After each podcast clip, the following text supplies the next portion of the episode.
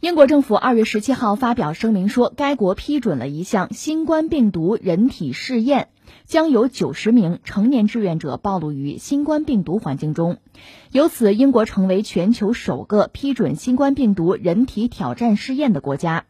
据英国政府网站十七号发布的声明，英国临床试验伦理机构已经批准展开新冠病毒人体挑战试验，试验将会在一个月之内启动。届时，有九十名十八岁到三十岁的成年志愿者将在安全可控的环境中接触新冠病毒，以帮助科研人员了解人体对病毒的反应、病毒的传播方式以及引发感染所需病毒的最少数量。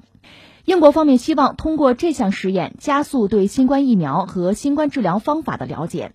有媒体指出，让健康人士感染一种可能致命的病毒，即使是在可控环境下，也存在争议。目前，新冠疫苗接种工作已经在英国推广，一些人质疑这项人体挑战试验是否有必要。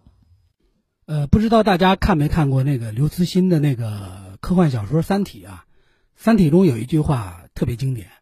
他说：“失去人性，失去很多；失去兽性，失去一切。”呃，这句话简单的理解就是为了达到目标，可以不择手段。这是里边有一个人说的话呀。《三体》最终的大结局其实给人类的启示就是说，如果自己站在人类命运生死抉择的这个关键点上，你是讲人性重要呢，还是活下去重要呢？这是一个终极思考啊。那带着这样的思考，咱们可以。面对现实，就是新冠病毒啊，应该是二战以来人类文明遭遇的最大的危机了，这应该是不容否认的。像联合国秘书长古特雷斯不就说过吗？他说，疫情改变了世界，正在成为国际和平与安全的游戏规则改变者，世界正在进入一个动荡不稳定的新阶段。所以，把新冠病毒疫情视为人类文明的一个转折点，应该不算过分吧？嗯，到现在为止，虽然有疫苗了呀，就那么几个。呃，针对这个新冠病毒还没有特效药可以治疗，那未来特效药会不会有？会不会早点有？现在这些疫苗能不能多点？其他的研发速度能不能快一点？再快一点？保护率再高一点？可以，但是需要突破一点人性。英国开展的这个人体挑战实验呀，呃，其实一一直有争论，它不是现在才出来的啊。其实去年九月份的时候，看媒体就报道出来过，说要即将开展嘛。这次是付诸行动了，讨论很多，有有争议，主要是伦理嘛，呃，就是要让志愿者健康的人故意去感染病毒，那为什么要让健康的人去主动的暴露在病毒这个环境之中呢？呃，因为这种手段，它可以深刻的了解这个新冠病毒的一些规律啊、机制啊、致病的反应啊，这些可以大大的加速就确认疫苗这个效果这个时间。其实人体挑战实验呀。历史上很多见，这种做法呢也很常见，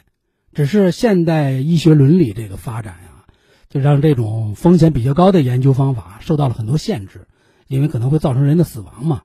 所以这种标准的人体临床试验呀，慢慢的就替代了人体挑战实验。我我给大家介绍历史上都有什么啊？一是这个天花，这个天花疫苗啊，就是那个牛痘疫苗，应该是人类历史上第一种被公认的叫疫苗，它就从。用这个人体挑战实验确认过这个疫苗效果呀，是在一一七九六年，爱德华·詹纳嘛，就从牛的那个牛痘疱疹中采集到了液体，然后种植到他家园丁，就是那个八岁儿子詹姆斯·菲普斯的那皮肤上嘛，就创造了这个牛痘疫苗的雏形。稍后呢，这个詹纳呀也有意将菲普斯暴露于天花之中，但是孩子呢没有受到感染，也就是说二百年后，天花就被消灭了。呃，人类呢也就从此不不再需要接种这个天花疫苗了。这是天花，还有流感。在一九三七年的时候啊，有一些人科学家呀、医学工作者发表了第一个就全面论述的就流感病毒人体挑战一个研究。呃，文章作者说是他让七十二名志愿者吸入了流感病毒，发现只有不到百分之二十的志愿者出现了症状，但是症状呢比较轻微。这个人体挑战模型啊，被认为啊安全。之后数十年来吧，一直用于了解人体对流感病毒的那个免疫反应啊，并且测试啊、预防啊这种治疗的措施。到了上世纪八九十年代，弗吉尼亚大学医学院对这个甲型和乙型流感都进行过人体挑战实验，加速了一个神药的开发，奥司他韦就达菲嘛。这个达菲奥司他韦啊，在这个 SARS 疫情中成了网红药，后来不是又成了抗流感神药了吗？再后来，不就纳入了世界卫生组织那个基本药物清单吗？然后到零九年，二零零九年呀，美国不是爆发了那个甲流嘛，后来也是全球流行了。美国的国立卫生研究院，嗯，也有人使用了这个人类挑战模型，然后开发出了针对甲流的一种疗法。他们是让四十六名志愿者主动感染改造过的流感病毒，监测志愿者的症状，然后在感染感染前后啊的特定的时间点啊，记录他们的这些免疫反应。这种改造过的病毒最终证明也是安全的，就可以继续用于人体挑战实验，包括相关的流感研究嘛。这是流感，还有霍乱，是一九七六年，就是美国国家过敏和传染病研究所啊，这个所应该大家应该都听过啊，就福奇斯供职的那个所，也是开始对霍乱进行人体挑战研究，就发现了最初的候选疫苗啊可能无效，然后这项研究呢让科学家对有效的这个霍乱的免疫反应啊。就有了一个深入的了解，然后确定了新的候选疫苗。后来呢，这个疫苗呢就被美国的食药监局啊批准了，就首个霍乱疫苗。所以这个很大程度上啊，这个疫苗的出现要归功于之前的这个人体挑战的研究成果。这是霍乱，还有疟疾。人体挑战研究在疟疾这个疫苗的研发中也一直发挥着关键的作用。像英国、美国还有荷兰，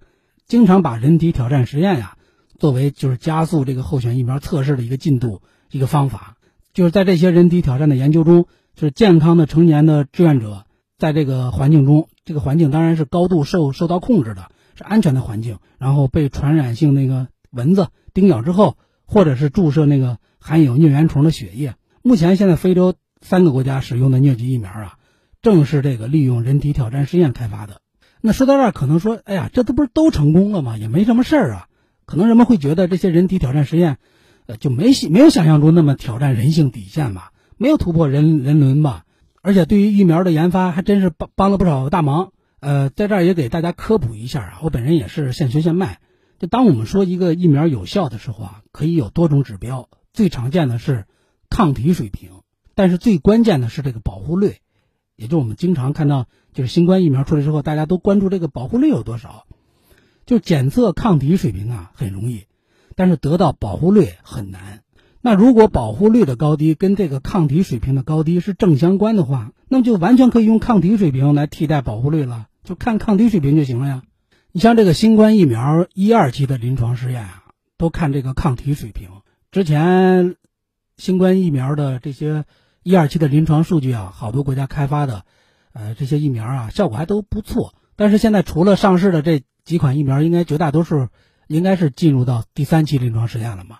这第三期的关键目标啊，就是要确认疫苗的保护率。只有确认了保护率，这个抗体的数据啊才有意义。没有确认疫苗的保护率，不能说抗体阳性啊就一定能保护人们。那么这个人体挑战实验也是为了得到这个疫苗的保护率。那么人体挑战实验也是为了得到疫苗的保护率。第三期临床试验呢，也是为了得到这保护率。这两个有什么区别呢？关键的区别啊，就在于这个试验啊，一个叫主动的感染，一个是自然的感染。主动感染那就速战速决呀，像自然感染那就是碰运气。这两种方式验证疫苗保护率的速度可是不一样的呀。你像跟瘟疫、跟病毒、跟疫情去抗争是分秒必争的呀。疫苗晚出一天，都会有无数人的健康或者生命为此会付出代价。所以，采取这种主动感染的这种疫苗人体挑战实验呀，有一种决定性的优势。像人体挑战的志愿者一般分为两组，一组是接种这个疫苗的，一种是接种安慰剂的。然后在预计疫苗会产生效果之后呢，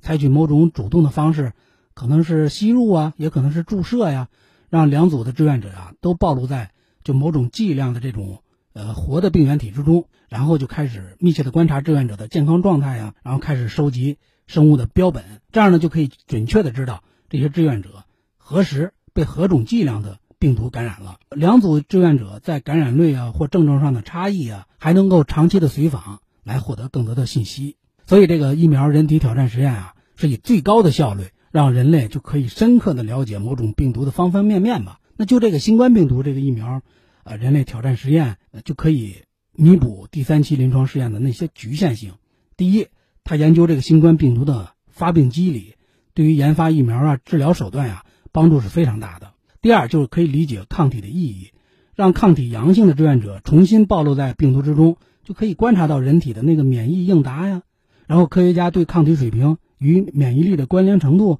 这个理解就会更加的深刻。那么第三，它会助力二代疫苗的研发。人类的挑战实验对于改良一代疫苗，包括研发二代疫苗都至关重要。没有人体挑战实验，研究人员很有可能无法招募足够多的志愿者来快速的测试二代疫苗，因为人群感染率低了，那第三期临床试验可能迟迟都拿不出结果，那这个疫苗的保护效果就迟迟出不来。这就为什么我们国家的很多第三期临床试验都去国外开展合作嘛？你包括阿联酋啊、巴西呀。那么这会儿这个时候，人体挑战实验啊，它就有了用武之地了。人体挑战实验获得的那个保护率的数据。跟这个大型临床试验的安全性数据相结合，在科学上啊，就可以足够让这个疫苗啊尽快的批准了。所以，正是因为理解到这些疫苗人体挑战实验这些重大的价值，全球各地的志愿者们好多呀都愿意冒风险参与到这项行动中。非常时期的确需要非常的行动。那么，这个实验志愿者面临的健康风险肯定要远远大于常规的疫苗临床试验，甚至有可能出现死亡。所以人们就觉得这是违反伦理的呀，兽性反人类，所以决定参加呀，志愿参加的这个挑战实验呢，真的需要莫大的勇气。但是面对这个新冠疫情啊，是世纪性的大瘟疫啊，全球大流行，这个疫苗人体挑战实验，应该是全人类必须考虑的一个技术选择。它的风险虽然大，但是仍然是科学评估后的最小风险，它并不是说一点保障都没有啊。你就像这个新冠病毒，它的病死率啊不太高。这主要是老年人风险比较高嘛，所以如果是年轻的志愿者参加试验，承担的风险啊会小很多。另外，这个试验呀也是在受到控制的这个环境之下开展的，万一志愿者出现了严重的健康问题，出现症状比较重，可以及时的抢救。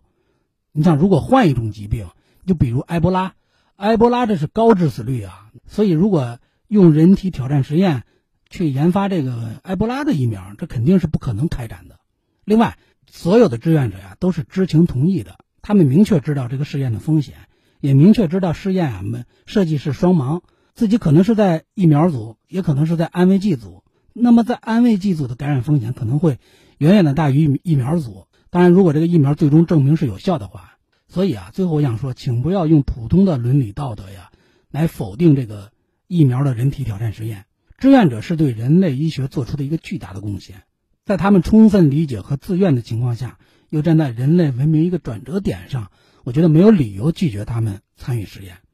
换句话说，从大的层面来看，如果因为人体挑战实验能让一款疫苗提前了几个月上市，甚至出现了特效药，避免了成千上百万人的感染，减少了万人、几十万、上百万人的死亡，我觉得这是更大的伦理道德吧。